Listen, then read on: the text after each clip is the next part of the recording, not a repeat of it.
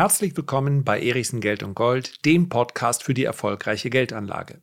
Überwiegen derzeit bei den zweifellos sehr günstigen chinesischen Aktien die Chancen oder die Risiken? Meine kompakte und deshalb zwangsläufig etwas vereinfachte Darstellung möchte ich in dieser Podcast-Folge mit euch teilen. Wirklich spannendes Thema, denn dort, wo Chancen lauern, gibt es selbstverständlich immer auch Risiken. Die Frage, die wir uns aber heute stellen müssen, ist doch, wie sieht die Welt in drei, fünf oder sieben Jahren aus? Sich selbst zu korrigieren macht doch immer noch am meisten Spaß. Deswegen ergänzend zur heutigen Folge. China ist nicht etwa das zweitgrößte Land der Welt, sondern kommt erst auf dem vierten Platz. Auf dem zweiten Platz landet nämlich Kanada, dicht gefolgt von den USA und ebenso dicht gefolgt von China. Dafür gibt es mittlerweile auf diesem Planeten nicht 1,2 oder 1,3, sondern knapp über 1,4 Milliarden Chinesen. So, ich möchte euch mal an meiner emotionalen Achterbahnfahrt teilhaben lassen. Ich denke, der ein oder andere, der auf diese Folge schaut, der denkt sich, die ist aber für so ein komplexes Thema wirklich kurz und kompakt ausgefallen. Das war nicht immer so. Bis eben dauerte diese Podcast-Folge 52 Minuten. Und am Ende dieser 52 Minuten hatte ich den Eindruck, du musst jetzt mal zum Ende kommen, aber du hast noch nicht mal annähernd beleuchtet, was man eigentlich beleuchten müsste zu diesem Thema. Die geostrategische Ausrichtung Chinas, die militärische Ausrichtung, die wirtschaftliche Ausrichtung, langfristige Pläne, kurzfristige Pläne, starke kulturelle Unterschiede, die Beziehung der Parteiführung in äh, Peking und den chinesischen Unternehmen. Ich habe eine sehr interessante äh, Biografie gelesen von Xi Jinping, und wenn man überlegt, wo der Mann herkommt, dann hat er eigentlich alles, was er bisher in China initiiert hat, alles, was er an Plänen aufgestellt hat, das ist eine Agenda, die schon lange stand. Aber all das lässt sich in 52 Minuten auch nicht hinreichend besprechen. Und ich glaube, dass die allermeisten hier zuhören, weil sie eine Antwort auf die Frage möchten, was soll ich jetzt mit meinen China-Aktien machen? Halten kaufen und die Schwäche nutzen oder verkaufen, weil das Risiko zu groß ist. Und das dürfte natürlich auch diejenigen beschäftigen, die, beschäftigen, die in den MSCI Emerging Markets investieren, denn auch der ist stark China dominiert. Soll ich mir lieber einen anderen ETF aussuchen für meinen Sparplan? Und deswegen möchte ich all diese Teile, über die ich mir natürlich, oder diese Faktoren, über die ich mir Gedanken gemacht habe, möchte ich heute ausblenden. Denn darum geht es nicht. Letztlich ist fast jeder Podcast, fast jede Podcast-Folge, die derzeit erscheint, natürlich auch aufgenommen unter dem Einfluss dessen, was wir in diesem Krieg erleben, unter dem Einfluss der Bilder, aber im Gegensatz zu dem, was hier viele Medien derzeit machen mit diesen Bildern, nämlich diese Emotionalität zu transportieren und sie versuchen in eine politische Botschaft zu packen, was meines Erachtens nicht immer der richtige Weg ist, im Gegensatz dazu möchte ich mich auf die Fakten konzentrieren, die ich derzeit zur Verfügung habe. Und jeder, der sagt, es geht mir hier überhaupt nicht um Fakten, es geht mir hier um Moral und um Ethik. Ich möchte in dieses oder jenes Unternehmen gar nicht investiert sein. Haben wir ja gerade eine, oder habe ich eine Podcast-Folge vor einigen Wochen gemacht. Der darf das natürlich auch, der sollte das auch. Denn das Bauchgefühl ist zwar selten ein guter Berater, wenn es um die Entscheidung geht, was man kauft, aber man darf seinem Bauchgefühl durchaus vertrauen, wenn es darum geht, ein Unternehmen im Depot zu haben oder nicht im Depot zu haben. Also schmeißt es einfach raus, wenn ihr euch nicht gut damit fühlt. Aber diese, diesen moralischen Kompass, den möchte ich euch hier gar nicht bieten. Denn den müsst ihr am Ende des Tages ja selber haben. Ihr müsst nach eurer Ausrichtung eure Geldanlage dann letztendlich anpassen, wenn ihr den Eindruck habt, nee, das kann ich nicht machen, das kann ich meinen Kindern gegenüber nicht vertreten oder meinen Großeltern oder oder oder. Das ist eine individuelle Entscheidung. Die werde ich niemandem abnehmen. Deswegen komme ich zu einem kompakten und selbstverständlich vereinfachten Fazit. Meinen Standpunkt zum Thema China, Schrägstrich chinesischer Aktien. Erstens, wie bisher auch, wird China so neutral wie möglich bleiben. Das erscheint uns, und das wird insbesondere in vielen Zeitungen derzeit auch als perfides Spiel bezeichnet. Ja, das habe ich gerade gelesen in der Frankenpost, äh, die äh, Vereinigung des äh, Bösen, böses China, böses Russland. Kann man machen und vermutlich, wenn es Umfragen gäbe, würden das viele auch so sehen. Aber diese Form der Enthaltung Chinas, dieser Nichtverurteilung, mit ein klein wenig Abstand werden wir sie vielleicht auch als Chance, tatsächlich auch als geopolitische Chance betrachten. Denn wie wird sich ein Russland oder vielleicht sollte ich genauer sagen, wie wird sich ein Wladimir Putin verhalten, wenn er komplett von allen in die Ecke gedrängt würde? Und dann bitte nochmal den Atlas aufschlagen und oben drauf gucken. China ist, Entschuldigung, Russland ist das größte Land der Welt. Da steckt ein gewisser äh, Stolz dahinter, die Vorstellung, dass man gemeinsam in irgendeiner Art und Weise Russland militärisch in die Schranken weisen könnte, ist zumindest eine ziemlich, naja, wie soll ich sagen, es ist eine, eigentlich eine abwegige Vorstellung. Und auch wenn es manchmal wehtut, am Ende sind gerade auch wir in Europa sicherlich daran interessiert, dass es irgendwann wieder normalere Beziehungen geben wird. Ich sage es euch ganz ehrlich, ich habe es gerade ein Telefongespräch mit einem Freund, haben wir darüber sinniert. Ich habe mich immer ganz wohl gefühlt, wenn Angela Merkel mit Wladimir Putin an einem Tisch saß und ich dachte, ja, Wladimir Putin spricht ganz gut Deutsch, Angela Merkel äh, spricht dem Vernehmen nach ja wohl auch ein bisschen Russisch oder sogar ganz gut Russisch. Das ist vielleicht mit so einem großen, großen Nachbarn, das war Russland ja mal, vielleicht gar nicht das schlechteste Verhältnis. Eindeutig haben sich diese Beziehungen verschlechtert und ich möchte hier überhaupt nicht um den heißen Brei herumreden. Ganz wesentlich können wir hier den, diese Aggression natürlich bei Wladimir Putin ausmachen. In der Analyse wird dann später vermutlich auch eine Rolle spielen, was in den 10 oder 15 Jahren davor passiert ist. Aber wie gesagt, all das kann ich nicht in wenigen Minuten zusammenfassen. China spielt hier natürlich eine Rolle, die den, dem Westen zum Teil aufstoßen muss. Ich glaube aber, dass China sich so verhält, wie sie sich bisher auch verhalten haben. Und zwar nach ihrer wirtschaftlichen Agenda.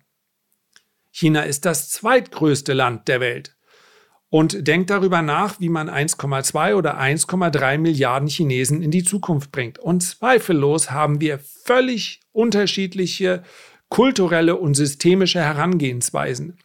Aber dass China hier so verfährt nach dem äh, Gedanken bzw. dem Motto, was ist das Beste für China, ist nichts Neues. So hat sich China in der Vergangenheit verhalten und so wird sich China auch zukünftig äh, verhalten. Allerdings, und auch das ist wichtig, China hat ein starkes Interesse an guten Beziehungen äh, zum Westen. Wenn man sich in einer Grafik mal anschaut, wie hoch der Anteil der Importe, der Energieimporte oder dann der Exporte von China an Russland ist, in Relation zu den Importen und Exporten in den Westen und aus dem Westen, dann wird einem schlagartig klar, weshalb China hier in den letzten Tagen auch nochmal klargestellt hat, wir haben kein Interesse an diesem Konflikt. Nochmal, Enthaltung wirkt derzeit letztlich wie eine Zustimmung zur Aggression. Es liegt mir fern, in irgendeiner Art und Weise hier China zu verteidigen. Aber wir dürfen davon ausgehen, dass China sich so verhält, dass am Ende des Tages die Frage beantwortet wird, was ist das Beste für China? Und das Beste aus Sicht der Chinesen ist sowohl die, an, die Beziehungen zu Russland aufrechtzuerhalten, denn von dort kommt sehr viel Energie, und die Beziehungen zum Westen. Und das wirkt momentan wie ein Ritt auf der diplomatischen Rasierklinge, aber das ist der Weg, den China geht. Und meines Erachtens hat der Westen ein ebenso hohes Interesse daran, dass die Beziehungen zu China zumindest nicht schlechter werden, als sie jetzt schon sind. Und daraus ergibt sich selbstverständlich auch das Fazit, welches ich zu chinesischen Aktien derzeit nur, ja, im Prinzip nur bekräftigen kann. Denn auch hier, obwohl wir jetzt natürlich diesen Faktor Krieg mit einbeziehen müssen und den Faktor Taiwan praktisch nicht einrechnen können, ich kann schlicht und einfach nicht in ein ökonomisches Modell pressen, was passieren würde, wenn China sich Taiwan einverleiben würde. dann haben wir es mit einer, mit einem Konfliktpotenzial, und das Wort ist eigentlich noch viel zu klein, mit einer, mit einem möglichen Multiplikator an Problemen zu tun, der nochmal deutlich größer ist als das, was wir jetzt an Auswirkungen haben durch den Krieg in der Ukraine. Es gibt die ein oder andere Zeitung, die meines Erachtens fast schon ein bisschen zu viel zündelt mit dieser Idee oder mit dieser Überzeugung, es sei nur eine Frage von Monaten, bis China sich dann Taiwan einverleibe und dann sei irgendwie auch schon klar, was dann in der Folge passiere. Also zuerst mal ist doch in so einer Situation die Hoffnung, dass so etwas nicht passiert. Und die teile ich mit jedem.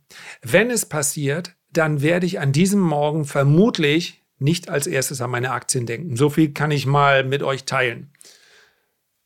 Aber ich kann es auch nicht, ich kann einen Überfall Taiwans nicht in ein, äh, in ein ökonomisches System pressen, in eine Analyse. Sollte China Taiwan überfallen, annektieren, dann gehe ich davon aus, dass chinesische Aktien nicht mehr handelbar sein werden. Dann gehe ich davon aus, dass man sehr schnell zu einem faktischen Totalverlust, zumindest vorübergehend kommt. All das hätte Kettenreaktionen. Das heißt also, wer das glaubt, der sollte sich meines Erachtens von chinesischen Aktien trennen. Das ist in diesen aktuell schwachen Kursen eindeutig nicht mit drin. Jetzt kann man nur hoffen, dass die Börse rational mit so einem Thema umgeht, aber das sollte ich als Risikodisclaimer hier mit anfügen. Ich gehe nicht davon aus, dass das passiert und daher lautet meine, mein Fazit für chinesische Aktien momentan, ich mache nichts. Und nichts heißt natürlich bei einem Anleger, der seinen Sparplan weiterverfolgt, dass mit der Zeit der Anteil chinesischer Aktien im Depot dann auch sinken wird. Ich habe also die Kursschwäche nicht genutzt, um meinen Anteil chinesischer Aktien im Depot auszubauen.